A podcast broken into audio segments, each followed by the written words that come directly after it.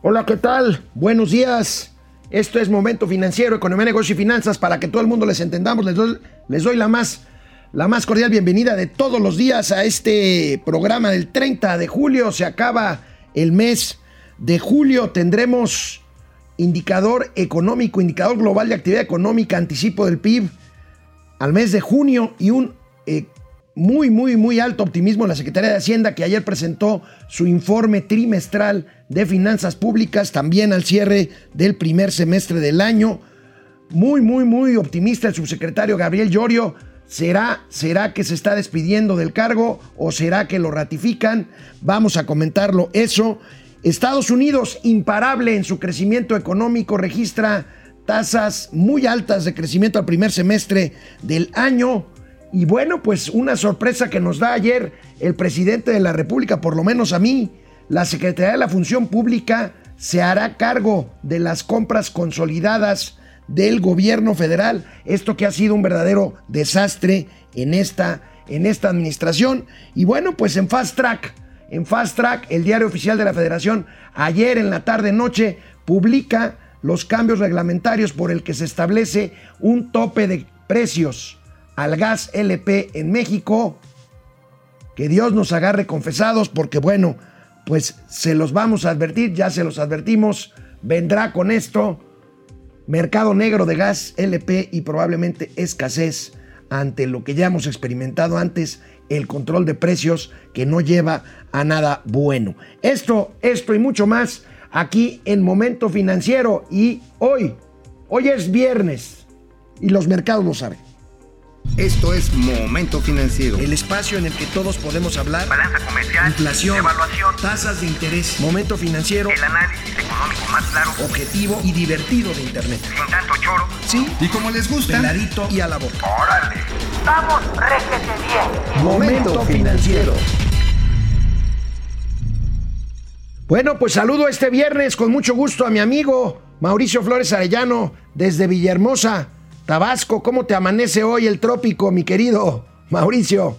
Buenos días. Me, me amanece con los placeres capitalistas de un buen café chapanecos y unos placeres hipercapitalistas de tamales de chipilín. ¿Cómo ves, hermano? Ya eh, me imagino que aunque estés por allá, no dejas de experimentar el perverso y capitalista placer de leer. Bueno, también culposo porque estoy releyendo las memorias del Marqués de Sade y Ah. están bien cochinotas. ¿eh? El Marqués de Sade, maravilloso, pero ya sé con qué objeto lo lees tú, qué bárbaro eres. ¿Con cuál de perfeccionar mis técnicas? Probablemente, pero eh, es más bien como una cuestión de cultura general. Amigo, ya lo has de haber visto por allá. Hoy en la mañana el INEGI dio a conocer el índice global de actividad económica al cierre de junio. Y bueno, vamos a comentar. Parecen buenas noticias. La economía mexicana avanzó 1.5% en el segundo trimestre del año comparado con el trimestre anterior. Eh, informó precisamente el INEGI. Aquí te pongo el cuadrito que siempre analizamos, amigo. 1.5% la variación trimestral. 19.6% la variación anual, pues contra una base de comparación de materialmente cero que había hace un año en la economía mexicana, amigo. Bueno, pues mira, aquí nada más para hacer el numerito general hay que recordar, para lograr crecer a esa tasa del 6% que se espera, trimestralmente en la comparación anual debería estar creciendo de 1.5%. Hay que recordar que el primer trimestre de este año fue negativo y hay que esperar todavía eh, cómo viene la, eh, la etapa del segundo semestre en el cual eh, yo tengo mis resistencias a pensar de que el final de año vaya a ser tan generoso debido a la lenta recuperación de la masa salarial, amigo, y de los ingresos, por tanto, de las familias. El consumo interno no está logrando reflotar en su totalidad las actividades económicas. Ese es el problema que estamos viendo. Y bueno, pues seguramente el sector terciario es uno de los que parece sorpresivamente más recuperado, pero pues este todavía todavía le cuelga bastante. ¿Por qué no nos echan la tablita? Otra vez pedimos la tabla a nuestro equipo de producción de Momento Financiero. Ahí tenemos por actividades, amigo. Hablamos en términos anuales. Bueno, pues la actividad primaria 6.8%, las actividades secundarias la- las industrias de transformación 28% avance y las actividades terciarias que ahí vienen de regreso los servicios, pero pues todavía no suficiente. Así es, mira, fíjate, la actividad pecuaria tiene esta pequeña, eh, digamos, alentización debido al, proceso, pues ahorita de esperar a que terminen de crecer los frutos, todo lo que se ha cultivado, también en la crianza de animales, que es muy importante, pero la parte de los servicios, si bien es cierto que tiene el aliciente en estos momentos de la temporada vacacional, el turismo nacional parece que está apuntalando parte del crecimiento del consumo en esos momentos, pero ojo, es un consumo que se ha venido manteniendo muy cauteloso y sobre todo yo diría de reacción oportunística. Ahorita mucha gente está yendo a la playa, por ejemplo, la Riviera Maya registra un lleno de 65%, lo cual es muy alto, pero las tarifas están castigadas hasta casi el 50%. ¿Debido a qué, amigo? Pues debido a que tienen el sargazo, están las alertas sanitarias. El turismo canadiense se derrumbó en 90%. El norteamericano nada más se afectó 40%. Y eso está haciendo que los hoteles digan, ¿sabes qué? Vamos a cobrar menos y así tienen que ajustarse a la baja con proveedores, con trabajadores. Sea, finalmente alguien, al final del camino, alguien se come este chilote. O sea, eso no hay manera de evitarlo. ¿eh? Oye, amigo, y ayer, y ayer eh, la Secretaría de Hacienda adelantó su reporte trimestral de finanzas públicas. Lo consigna así la primera plana del economista. Crecen los ingresos presupuestarios 7.3% y el gasto sube 4.1%.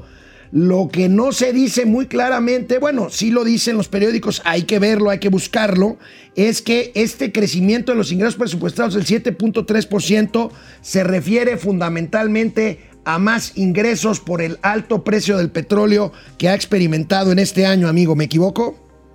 No, en absoluto lo dices con toda claridad, amigo. Lo que estamos viendo en este momento es que el precio del petróleo, eh, los de referencia, el West Texas International, el, de, el del Mar del Norte, pues están arriba del 63% de aumento en términos anualizados. La mezcla mexicana, Maya, Istmo y el Olmeca, que es el cabezón, sí, se ubicas, ¿no? Este, eso, la mezcla ha subido cerca del 55%. Y ahora sí que, pues, dicen, ay, qué bueno que ya subieron los ingresos petroleros, pero chécate cómo anda el precio de la gasolina, porque no se puede comer todo el subsidio en la cuenta pública. Y al ratito que veamos el tema del gas, pues vamos a ver que tampoco se va a poder poner este chile en esa torta, porque va a salir una, o bueno, sí lo pueden poner. De que se puede, se puede. Veamos, veamos los ingresos, sale, amigo, en esta tabla que elabora el equipo de producción de Momento Financiero. Aquí lo Viene, tenemos, viene. amigo, ingresos totales, crecimiento del 7.3% y lo que te decía, pues esto se basa en una barbaridad de crecimiento de los ingresos petroleros, 62.9% y un ingre- y una incremento muy modesto de los ingresos tributarios de 1.1%. Eh, el impuesto sobre la renta se cae ligeramente, el IVA repunta y el IEPS, lo que decías, cae, pues precisamente porque ha sido utilizado para amortiguar eh, la subida de los precios de la gasolina.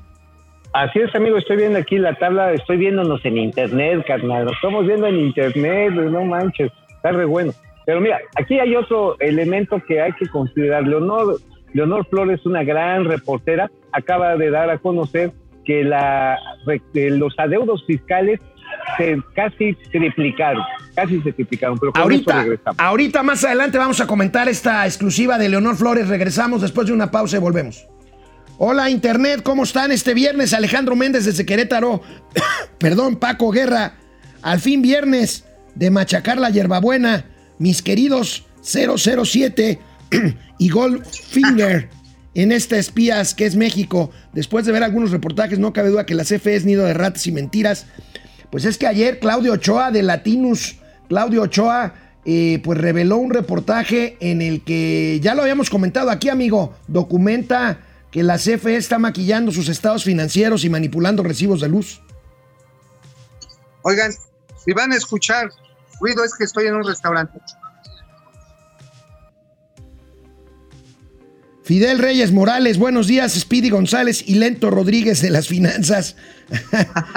¿Qué opinan sobre el proyecto de regulación de los precios de gas LP de la CRE? Ahorita lo vamos a comentar, Fidel, en el programa. Juan, José Medina Ordaz desde Sombrerete, Zacatecas. Reapareció Juan José Medina Ordaz. que no se dejaba ver. Este, Juan Munguía, Patricia González, desde Monterrey, Nuevo León, Servando González, Servando, ¿cómo estás? Guillermo Sánchez Mendoza, Dulce Ojeda Castro, agradeciendo una clase más, gracias Dulce. Pepe Almazán Mendiola, buen día despertando con la triste noticia de la muerte del comediante Sammy Pérez, murió Sammy, un famoso comediante mexicano que trabajó con este Eugenio Derbez, que en paz descanse Sammy. Eh, vamos a la tele y volvemos aquí al internet. Vamos.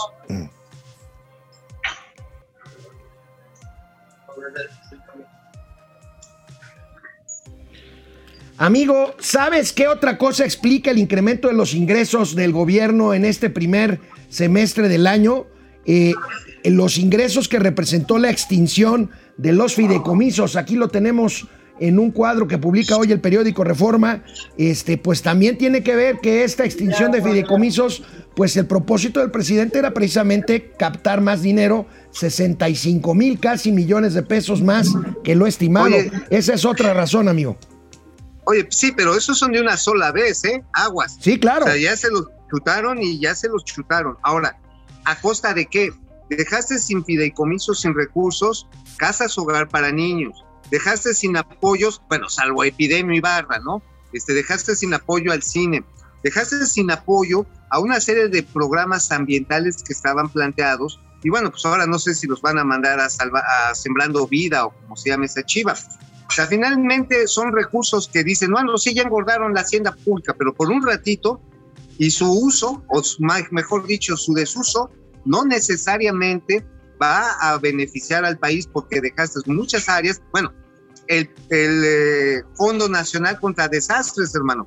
Estamos a punto de entrar a la época, a la parte más dura de la temporada de, De huracanes. Y tú sabes que cuando se pone dura, se pone dura. Y, y no, y por acá llueve cañón. Entonces, pues no vaya a ser que pronto tengamos algunas zonas costeras muy afectadas y haya que irle a pedirle chiche a Palacio Nacional para ver si le dan dinero a los estados y a los municipios afectados. ¿eh? Oye, amigo, ayer, ayer al presentar el informe trimestral de Finanzas Públicas, el subsecretario Gabriel Llorio, yo no sé si porque ya se está despidiendo o porque lo van a ratificar, no lo sé, pero es extremadamente optimista. Vamos a ver y a escuchar lo que dijo ayer Gabriel Llorio. Eh, el día de hoy la Secretaría de Hacienda y Crédito Público presentó al Congreso de la Unión los informes sobre la situación económica, las finanzas públicas y la deuda pública correspondientes al segundo trimestre de 2021. Estos informes se entregan en un contexto de recuperación económica impulsada por el avance del programa de vacunación en México, con resultados favorables en el empleo, el mercado interno y las finanzas públicas. La economía mexicana mantiene un proceso de recuperación económica. El indicador del IGAE, publicado por el INEGI, mostró un incremento mensual de la actividad económica en mayo, con cifras desestacionalizadas de 0.6%, que corresponde a un incremento anual de 25.1%. Estos resultados son mejores que lo estimado por el mercado y reflejan la importante mejoría tanto en el sector servicios como en el sector industrial. Con estos resultados, la actividad económica se encuentra casi al mismo nivel que el nivel prepandemia, solo 0.4% debajo del observado en febrero de 2020. Muy Pues- optimista, ¿no te parece? Eh, me parece que es, es un papel, ¿no? Tiene que, que destacar los datos positivos, pero pues nuevamente, la recuperación ni es pareja, ni tampoco está restituyéndose a los niveles prepandemia, y hay que tener en cuenta los riesgos a los que nos estamos enfrentando. Los riesgos inflacionarios no son menores, están creciendo, y sobre todo los de confianza del inversionista, que son los que me preocupan, pues ya con una alerta cuando te dice el tío Sam, oye, este López, yo tengo otros datos, pero aquí entre noche ya le dije a mis ciudadanos en Estados Unidos que si van para México, pues se vayan con cuidadito, así como hacen el amor los puercoespines. Poquito a poco no te vayas a espinar, papá. Oye, amigo, y en cuanto a Estados Unidos, pues todavía al cierre del primer semestre van, van tendidos como bandidos, mantiene un ritmo impresionante de crecimiento. Vamos a ver estos datos que publica, que se publican el día de hoy, Estados Unidos está creciendo una barbaridad, 6.5% en el segundo trimestre de 2021. Esto nos está ayudando a nosotros, es una de las razones de que nos estén eh, jalando. Y si vemos esta gráfica, ahí tenemos, amigo, Estados Unidos mide diferente el crecimiento. El crecimiento mensual o trimestral lo multiplica por los trimestres o por los meses del año.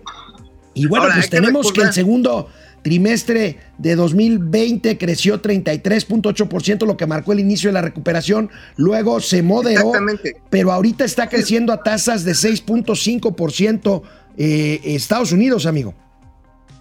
O sea, en otras palabras, los Estados Unidos sí están haciendo eh, la palomita de Nike, ¿te acuerdas? ¿Sí? Se fue para abajo, creció de repente otra vez fuerte, se desacelera y otra vez ahí viene. Eh, obviamente el primer brinco fuerte que se dio en el segundo, en el tercer trimestre del año pasado, pues es resultado del desconfinamiento. Pero ya el crecimiento más o menos sostenido responde por un lado a políticas sanitarias relativamente exitosas, porque más de la mitad de los gringos no se quiere vacunar. Es más, ayer Joe Biden tiene que endurecer las medidas para funcionarios públicos para que se vacunen, pero también ofrecer incentivos para que los ciudadanos estadounidenses se vacunen. Pero de todo este proceso, además de las ayudas de 1.9 billones de dolarotes, esos sí fueron dolarotes, o sea, no fueron de a 25 mil pesos por cráneo, no, no, no. Ese sí fue en grande y lo dices perfectamente, amigo. Está logrando empujar a la economía mexicana a la de exportación, pero a la de exportación, ¿eh? Mira, amigo, esto que publica hoy nuestro querido amigo Carlos Ramírez, economista, consultor de Integralia, ex vocero de Pemex y, de, y ex presidente de la CONSAR, fíjate, compara el crecimiento de México con Estados Unidos y definitivamente se ve claramente en la línea naranja que efectivamente Estados Unidos ya superó el nivel prepandemia, no el caso de México que todavía estamos debajo del nivel prepandemia. Eh, el subsecretario Llorio dice que estamos ligeramente abajo, pero bueno, pues ahí están las comparaciones, amigo, odiosas, pero bueno, eh, el comportamiento un poco abajo es similar de esta palomita de Nike, pero aquí tenemos nuestros asegúnes, pues por las Oye, razones que tú ya has comentado. Amigo, esta comparación que hace aquí este, este nuestro amigo, finalmente es como cuando tu ex esposa te empieza tu esposa te empieza a comparar con sus exnovios, ¿no? O tu pareja. Ay, sí. Ojalá tú hubieras sido como Panchito y no la piltrafa humana que eres. Igualito, ¿eh? Oye, Igualito, amigo. Pero es cierto, o sea, es inevitable. Me gustaría comentar contigo, yo me llevé una sorpresa ayer en la mañanera porque el presidente de la República anuncia, y vamos a ver, a escuchar cómo lo dijo, que la Secretaría de la Función Pública se hará cargo de las compras consolidadas de todo el gobierno federal después del desastre que implicó concentrarlas en la Oficialía Mayor de la Secretaría de Hacienda. Vamos a ver. Viene. esto se va a simplificar. Este, y va a haber un área de la función pública encargada de esto. Va a ser como está, nada más que de manera más simplificada, van a ser mujeres, hombres honestos, este, eficientes. Eh, y van a hacerse cargo de la compra en común, la compra consolidada de todo el gobierno. Sea, va a depender todo lo que tenga que ver con adquisiciones de la función pública, contratos de obra, contratos de servicio, todo. Amigo, ¿incluirá esto los medicamentos? Ahora sí, como diría el clásico, mi no entender, mi no entender. A ver, estamos a mitad del sexenio y estás inventando un nuevo método de compras consolidadas. Hay que recordar que Marito Delgado, compayito, se aventó cuando era diputado una reforma para modificar la ley de adquisiciones y obras públicas y arrendamientos. ¿Con qué finalidad? Con la finalidad de Ahorita lo explicamos después del corte, amigo. Órale, ahorita te lo digo lo del compayito. Regresamos a internet. Pili Sainz, amigo. Cuiden su Hola, economía, dice, cuiden su salud y cuiden su trabajo. Un fuerte abrazo a todos, seguimos vivos.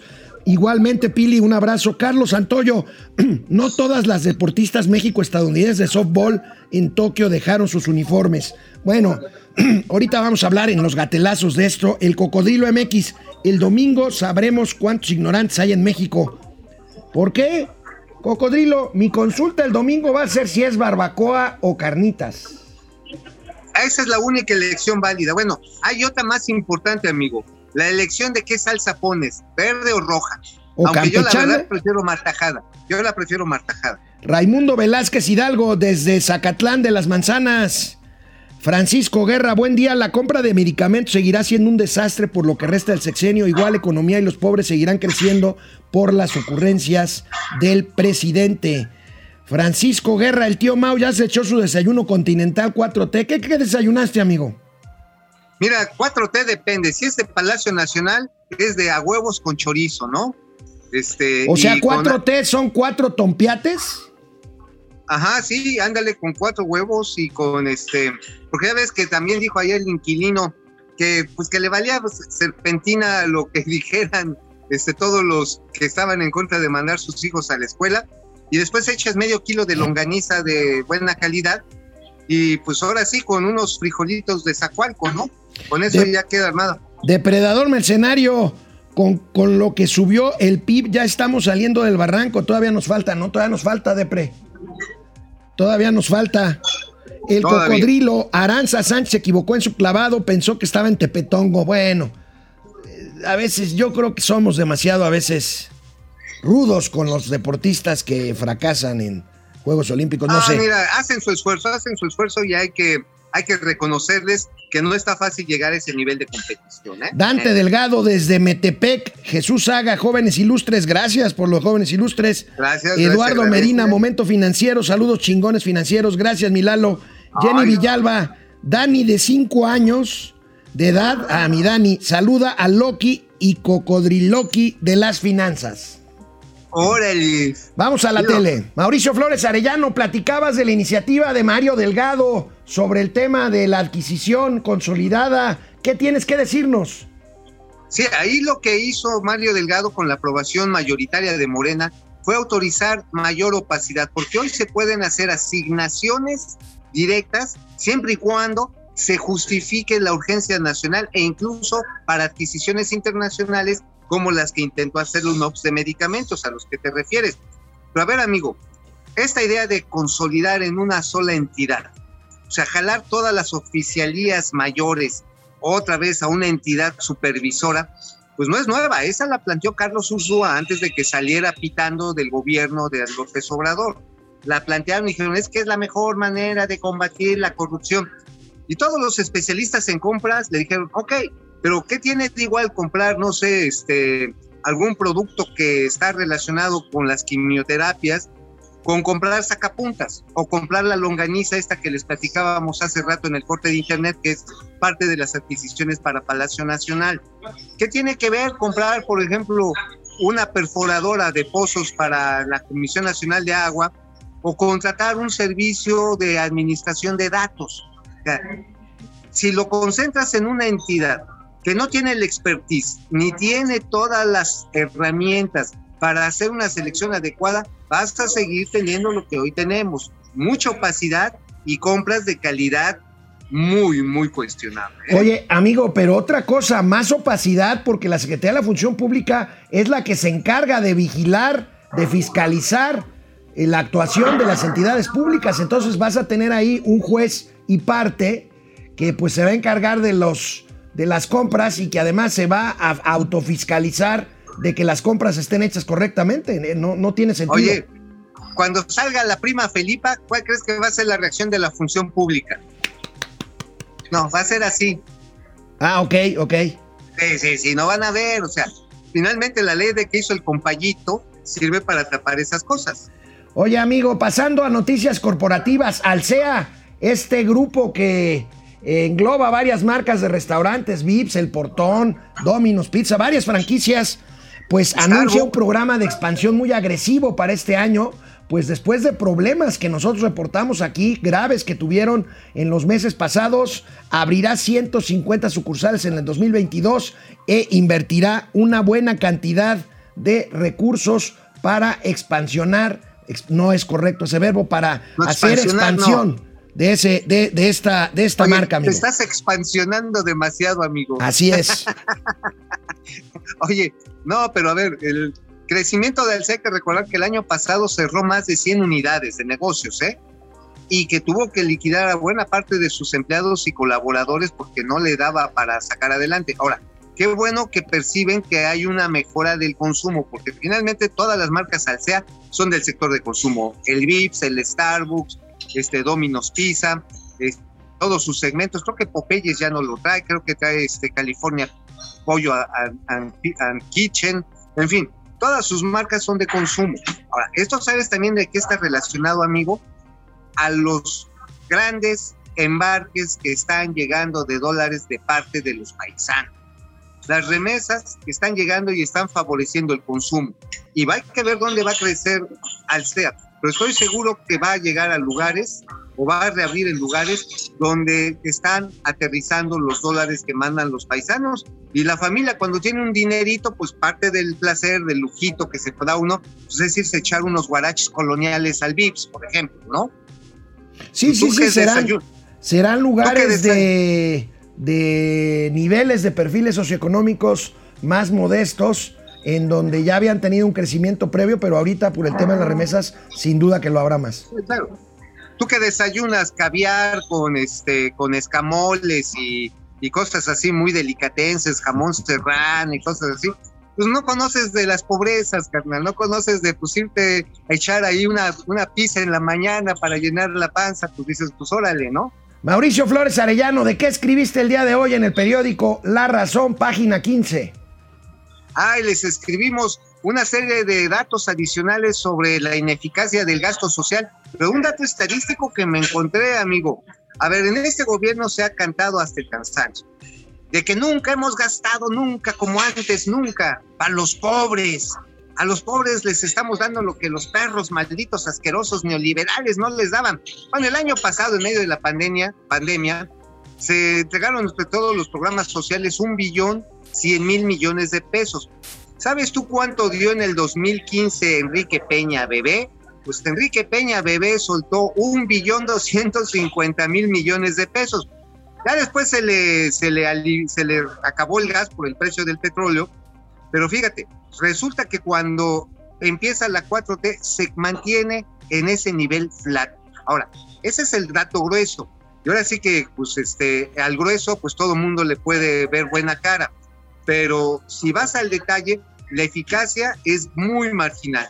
Simple y sencillamente, el, el número de jóvenes que están participando en este programa de ninis, solamente el 20%, de acuerdo al último corte de la Secretaría de Trabajo y Previsión Social, solamente, digamos, de cada millón, solamente 200 mil se han quedado a trabajar en sus plan, en las empresas que los contrataron y 40% anda buscando a ver si abre un micronegocio con créditos que les quiere dar la propia Secretaría del Trabajo y el, re- y el resto o no trabaja o anda buscando chamba. O sea, oye, estamos asignando miles de millones de pesos y su eficacia, igual que sembrando vida y ahí damos datos, pues tampoco, ¿eh? Tampoco está dando. Y ya le traen ahí a, a Gabriel García, ¿te acuerdas? El, el zar de las, de las huestes de los cuervos de la nación.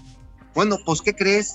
Me están adelantando y me están chismeando que para la revisión de la cuenta pública 2020 no le va a aparecer 3 mil millones de pesos de datos que no están plenamente justificados, que viene otro tranche más o menos así, tamaño santito, así ya sabes, bueno, así porque no cabe en el cuadro. Este, sí, ahora sí la traigo muy grande la, la- el cálculo, pero que va a ser la revisión, la revisión le va a salir otra vez tiro por la culata don Gabriel García, y pues yo creo que por eso lo echaron al Senado para mantener el fuego. Ese fuero que según esto ya no existe lo va a proteger de esto, amigo. Y ciertamente puedo afirmar, como lo dices, sin temor a equivocarme, he estado leyendo estudios que han documentado que a pesar de que este gobierno presume que es el que más ha atendido las necesidades sociales, pues en cuanto a recursos destinados a programas de asistencia en pesos y centavos. Hubo más, como dices, en 2015 e incluso en 2016 que los que se hacen ahorita. Ahorita pues le han quitado incluso recursos para hacer las obras insignia de este gobierno, aunque presuman lo contrario y aunque los programas, muchos programas anteriores de asistencia social tenían mucho mejor control y mucho mejores padrones para saber hacia dónde exactamente iban y ahorita pues es un tiradero de dinero, así como si agarraras una bolsa de billetes desde un helicóptero y le echaras ahí en los pueblos y comunidades y rancherías del país. Oye, y además, amigo, lo que está sucediendo con la Comisión Nacional Forestal, ya te diste cuenta, renuncia el señor Castaño, se va, después de que la asfixiaron y bueno, pues nada más tiene 2.600 millones de pesos esta CONAFOR, mientras que a Sembrando Vida, 27 mil millones de pesos con acciones que sabemos no son precisamente de conservación ambiental, sino son muchas veces predatorias del medio ambiente. Y, y, su ejercicio en la inversión física en el sector salud en plena pandemia. En fin, amigo, canal 76 de Easy, canal 168 de Total Play, momento financiero, economía, negocios y finanzas para que todo el mundo. Hasta los ninis. Si quieren, digo. Bueno, les Si quieren, digo, si quieren, no es, no es, no es dar la de chaleco, mano. O sea, ya cada quien. Volvemos, volvemos después de una pausa rápidamente. Bueno, Álvaro Cornejo, amigo, excelente programa, ya todos los días lo escucho, gracias. Pero Gracias, son de las pocas Álvaro. veces que me he contactado con ustedes, felicidades. Un par de señores Gracias. que saben de finanzas, no como el presidente. Gracias, Álvaro. Fernando González, buen día y mejor fin para todos. Fidel Reyes Morales, estás bien guapo, Alex Rodríguez. ¿Cuándo vamos a tomar una copa? Ay, Nunca me habían invitado así, amigo. Ahora sí, Alex, Alex, hazme un hijo. José Tenorio, buenos días a los financieros mexicanos con mayor credibilidad, gracias. Depredador mercenario, ya le están dando competencia a Pili Sain por el tío Mao. Sí, pero pues que sea, este, con todo respeto para Fidel, que sea una damisela, no Fidel, hombre. Este, bueno, Mínimo. pero de todos modos le mando un beso a Fidel. La consulta del domingo está como para hacer pronósticos. ¿Cuántos Oye. pendejos quedan? Yo opino que 14 millones. Bueno, mira, vamos a tener una encuesta que va a servir para eso. O sea, nos va a dar un- un- una medición estadística de pues cuántos hay, ¿no? Ya no va a ser, me imagino, no vas a ver a alguien y decir, oye, mira ese pendejo, no. Vas a saber quiénes son los pendejos. O sea, esa es la gran riqueza estadística que nos va a regalar la consulta del domingo. Paco Guerra ya me está echando aquí carrilla. Me dice, esto ya no será momento financiero, sino más bien enamorándome de un financiero. No, ya me están Ay, cayendo aquí a, a- este, a golpes. Muñeco, yo quiero. Juan BG, ¿por qué en el canal de Easy se corta su señal? Ah, vamos a preguntarle a mi amigo, el director general de la 76, división cable de 76. Televisa. ¿Eh? En el 76 estamos. Sí, sí, sí, en el 7-6. Bueno, vamos a ver, vamos a preguntar. Paulino de Borja, ¿no se supone que la función pública audita las compras de gobierno? Pues Tú sí entiendes, Paulino. Betty Lira, saludos amigos financieros. Aquí como todos los días escuchándolos. Gracias, Betty. Este, ¿no me mandas un beso, Betty? Para que no me sienta tan mal. Ricardo Rivera, saludos desde Tabasco al, dio- al dúo dinámico de las noticias financieras. Allá anda Mauricio, márcale y échate un café con él. Que te invite, que no sea amarro. Ricardo. Dile que, que me alcance aquí en Villahermosa y vemos a ver de qué cara sale más hermosa. Salvador Mejía, ¿te acuerdas de Ultraman y Ultra Seven, amigo, de las finanzas? Dice. Órale. Oye, este, Órale. le- ¿leíste la columna de un veracruzano, amigo nuestro, Alejandro Aguirre, que habla del regaño que le puso López Gatel, el presidente a López Gatel en una reunión privada? Ah, no me digas, finalmente. Le dijo, a ti, Hugo, ya nadie te cree, no hagas que yo sea el siguiente que lo haga. Regresamos aquí a Momento Financiero. Amigo, Mauricio Flores, en un tiempo récord, menos de 48 horas, pues Fast Track y el diario oficial de la Federación aprueba los cambios reglamentarios para establecer un tope de precios al gas LP. Que no vayan a decir que no se los advertimos, amigo. ¿Qué sigue? Pues mira, pues, mira, de entrada así con la velocidad con que sacan a un marido a trabajar, así. Porque ya sabes, los maridos a las 7 de la mañana somos como el bote de la basura. Empezamos a pestar la casa y entonces, a ver, ahuecando el ala, así despacharon estas líneas, estas directivas Y pues bueno, a ver, lo primero que va a pasar es que se va a venir un torrente de amparos. Las empresas de gas, la Mexgas y hay otra asociación, la Asociación Nacional, la Negas, van a decir, oye, a ver, ¿cómo me vas a topar mi margen?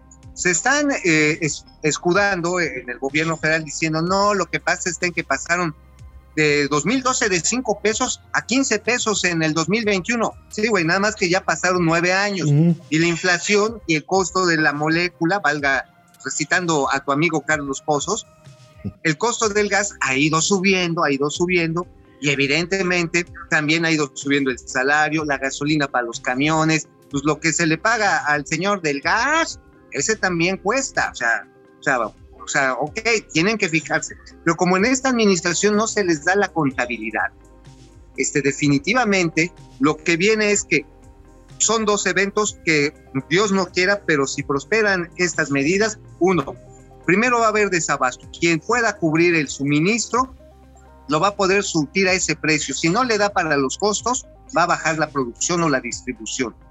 Segundo acto, por lo tanto el mercado negro va a crecer porque quien lo tenga va a esperar mejor costos, precios de oportunidad a más alto momento, en una fuerte presión de la demanda, precisamente porque no va a haber oferta y va a especular y obviamente, ah, es que son los malditos, ya había Calderón especulando ahí.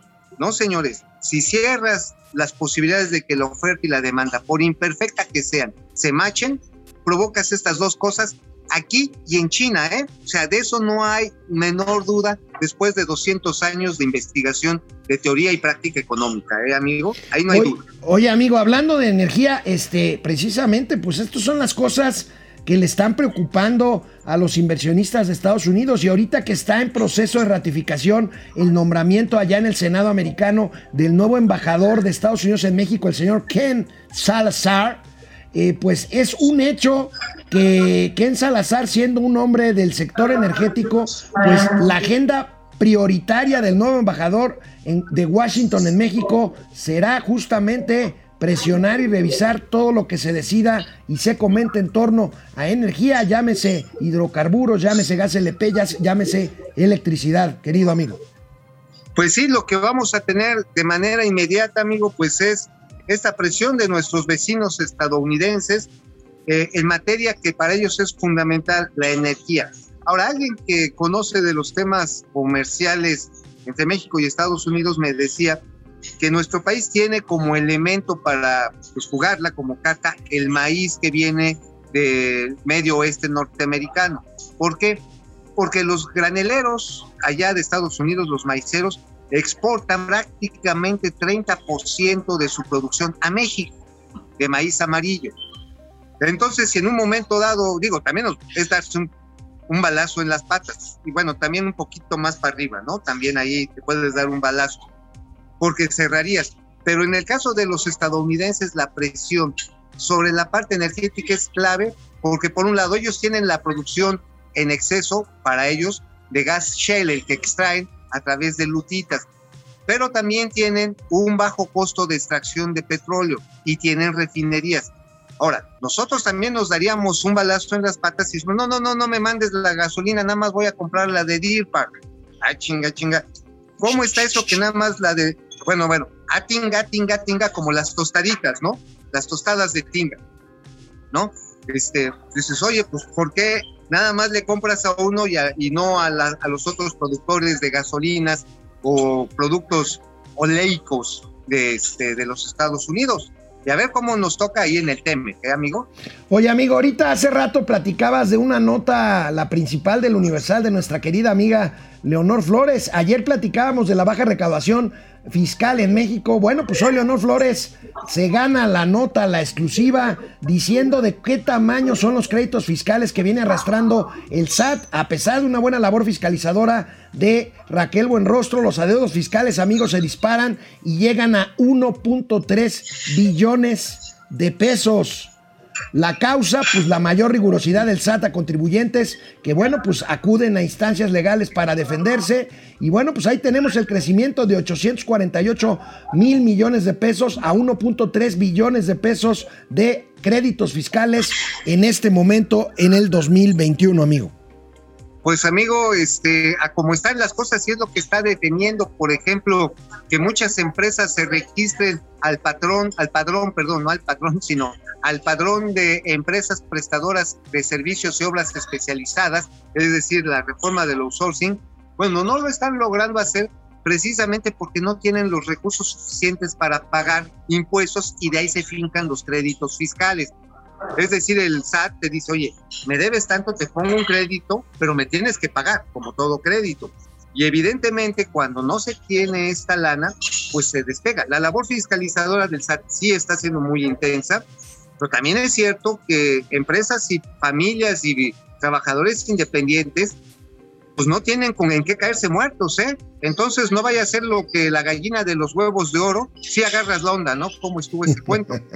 Por cierto, hoy en el periodo extraordinario de sesiones en la Cámara de Diputados se discutirá la eh, eh, ampliación de la entrada en vigor, más bien la posposición de la entrada en vigor de la ley del outsourcing, eh, que pues es un hecho que se va a discutir y que se va a prorrogar. La discusión es si será un mes, o sea, al mes de septiembre, o se va a cinco meses a entrar en vigor para que las empresas se preparen y se logre lo que acabas de decir hasta el mes de enero de 2021?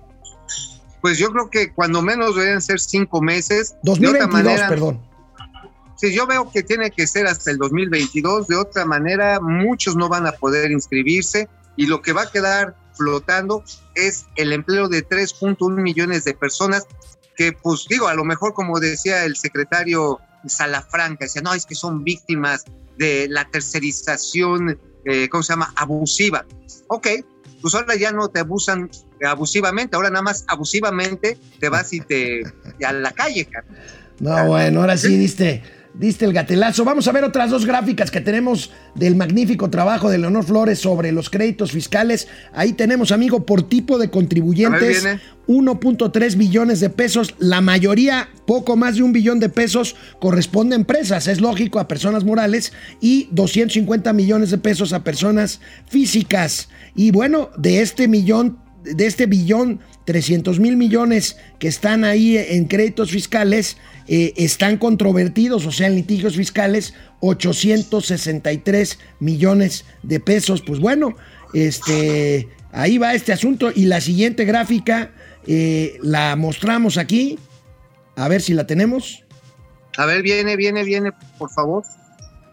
Ya aquí la estaba viendo. Ahora, este, acuérdate que cuando te aplican la raqueliña, la raqueliña es dura, ¿eh? O sea, cuando te avienta el SAT, dices, tú puedes controvertir, dice, ok, ¿quieres entrarle a una discusión legal? Va. Pero si te metes a, pelear con el SAT, déjame decirte, el SAT ya tiene un mejor equipo de abogados. No, no, no. Y entonces... Esa, esa bronca yo no me la echo. No hay que, no hay que echarse. Vamos a un corte, amigo. Regresamos al último bloque de Momento Financiero. Bueno, aquí seguimos sin tener. Francisco Valeriano te dice que no descobijes, Mau. ¿Qué dormiste con él? ¿Qué qué? Perdón, no lo escuché. Francisco Valeriano dice que no descobijes. ¿Qué durmieron juntos o qué? Pues sí, no, pues aquí andamos echando un cafecito. Es que, ¿sabes qué? Está muy bonito el lugar y también la gente está muy bonita. Pero el sonido de los platos. Oye, yo no pensé que para desayunar el ser humano hiciera tanto ruido como los chanchos, ¿eh? No se oye, amigo, no se oye. Sin los audífonos se oye menos el sonido ah, ambiente. Ah, Betty Lira, después de esa consulta bananera, ¿qué acciones piensa tomar al AMLO?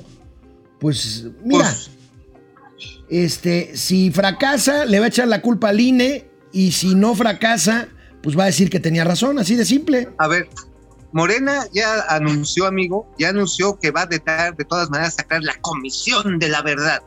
Y tú sabes para qué sirven esas comisiones en la Cámara de Diputados, ¿no? Para nada. Pues sí, va a ser lo mismo. Ah, pero mientras, ah, fue el maldito INE el que no hizo las búsquedas, no hizo la promoción. Oye, por cierto, este tu cuate Naredo, ¿sí ubicas a este Naredo? José Gómez Naredo. Ajá, sí. Decía, es que los medios no le están dando cobertura. Pues, ¿para qué le damos cobertura a algo que es una falacia?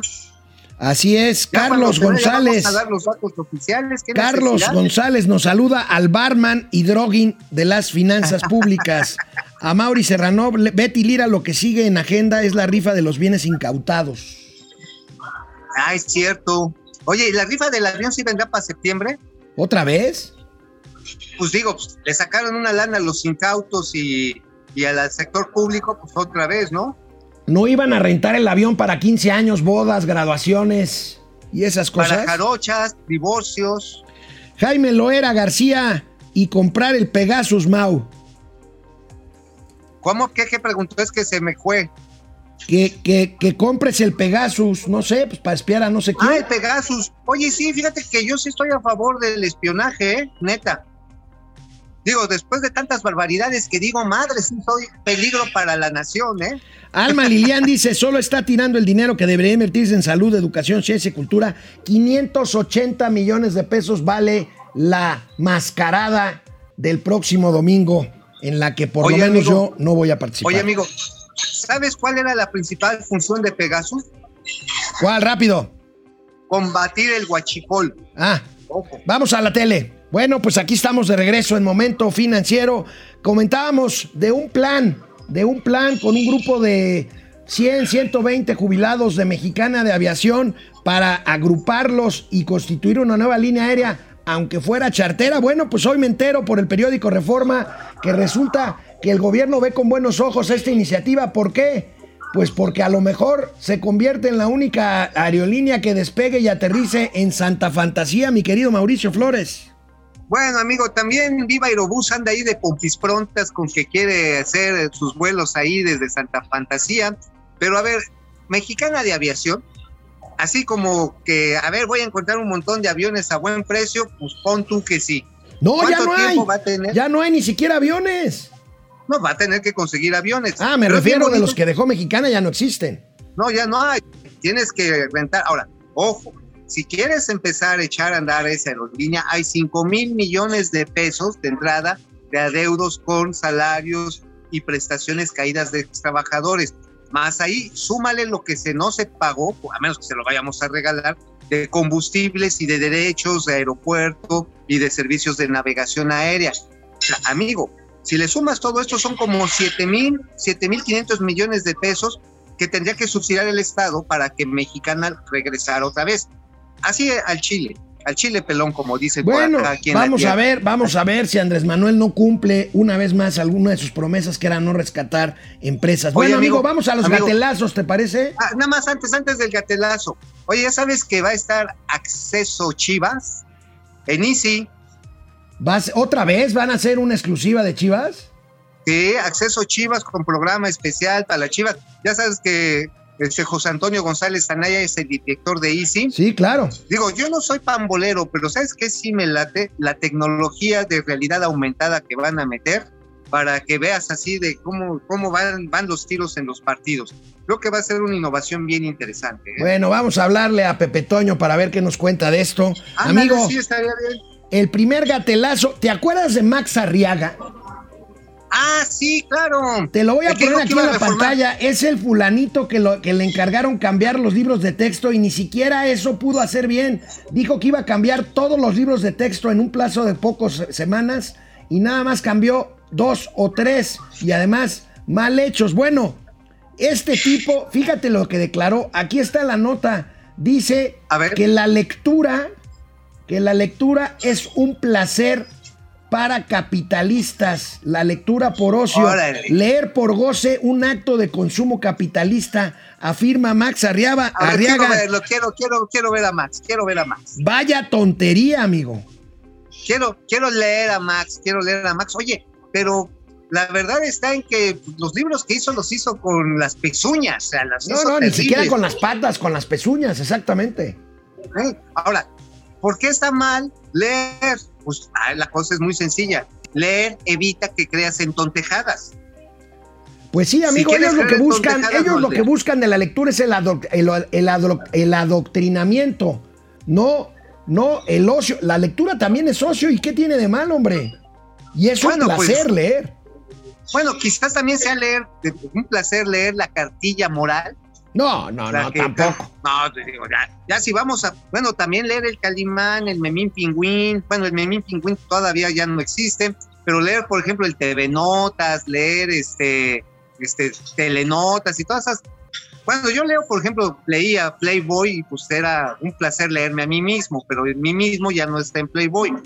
Este, ya no, nada más me quieren sacar como modelo. Y la Ay, sí, tú. que- Bueno, oye, Pues sí, pero como modelo de tanque de gas, güey. oye, amigo, gatelazo olímpico del equipo de softball que participó en las Olimpiadas de Tokio. Ver. Quedó en cuarto lugar y pues resulta que dejaron sus uniformes ahí en el bote de la basura porque ya no les cabían en las maletas. Y bueno, ha desatado una discusión ahí entre patriotera y nacionalista, que no sé qué piensas, ahí están los uniformes botados. Este, Viene, viene. eh, ahí los tienes y, y bueno, pues esto ha desatado una gran discusión, pero fíjate, ve y escucha al presidente de la Federación Mexicana de Softball, Rolando Guerrero, tratando de explicar esto que hicieron las atletas, que muchas de ellas dicen, Pues mira, oye, No a ver, amigo, pero a ver, si traes, si traes bonitos, este, tokidokis y todos estos artículos de manga japonesa y la moda, pues ya, ¿para qué? Digo, pues además los hicieron con el escudo al revés. Bueno, no, nada más los de fútbol. Este, vamos Digo, a ver el gatelazo del presidente de la Federación de- Mexicana de Softball. viene. la decisión de dejar uniformes usados, porque sí son uniformes, dejaron hasta guantes, un guante Rowling, ¿sabes que ese guante Rowling anda en 200 dólares? O sea, porque traía otros tres, o sea, era la catcher y traía otros, o sea, ese guante era el viejito con el que ya no iba a cachar y cachó los Olímpicos con otro y traía otro más nuevo. Entonces tenían que hacer espacio en sus maletas. Si estaba en la basura y andan hurgueando en la basura, porque el equipo de softball, y o sea, no es lo mismo empacar 33 bates que traemos, este, los arreos de catcher, los arreos de, de, este, de, de- de juego, los tres uniformes, de los de entrenamiento que traíamos, que empacar un par de guantes, ¿verdad? O sea, es mucho más fácil empacar un par de guantes, que con todo respeto ni vamos a atacar, ni vamos a responder, ni vamos a decir nada en las redes. Simple y sencillamente fue un hecho de sobrepeso. Oye, amigo, otra utilidad desperdiciada del avión presidencial para traer el equipo olímpico con todo Pa- y las maletas. Para eso, pa- oye amigo, ¿te acuerdas cuando tenías que hacer espacio en tu maleta para la fayuca? Uy, sí, tenías que. Ibas con una maletota vacía y la regresabas con la fayuca completa, pero la revolcabas y le echabas tierrita. Dice, no, es que es mi ropita original, ¿no? Oiga, y esos 20 kilos de leche en polvo, no, pues son los de Zacual.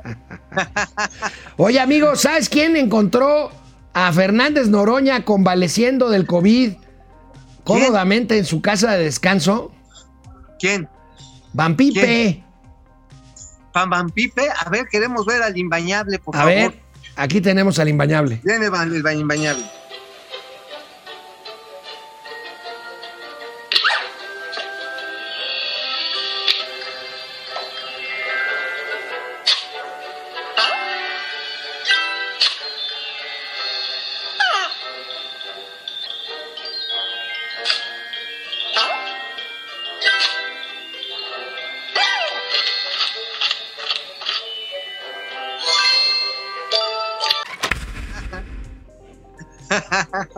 Oye, pues sí, pero yo sigo lamentando la suerte del virus, ¿eh? Estar dentro del cuerpo de Noroña debe de ser algo así muy... Oye, sí, como... Fernández Noroña no se quita esa guayabera ni para convalecer de COVID, caray. No, pues lo que pasa está en que pues ya se para solita, ya tiene alma, ya tiene vida propia esa guayabera. Se la quita y en las noches sale a dar la vuelta ahí por su finca.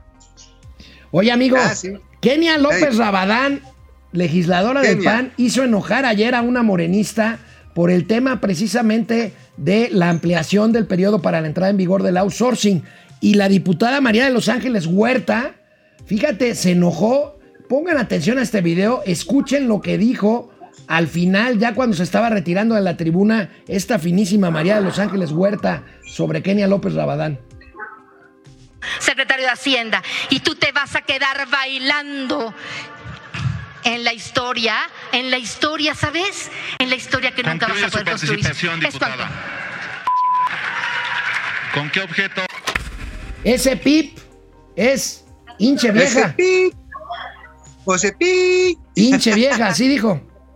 pues, pues ese es un pi, es un pi de, este, de, pues ahora sí, no te metas con mi cucu, no te metas con mi plazo, no te metas con mi outsourcing. Y pues sí, digo, a final de cuentas, el vocablo, la palabra florida, la bonita palabra legislativa. Vámonos amigos, nos vemos el lunes, cuídense mucho. Aquí te espero en el estudio el próximo lunes, Mauricio Flores Arellano. Ten buen fin de semana, buen viaje de regreso.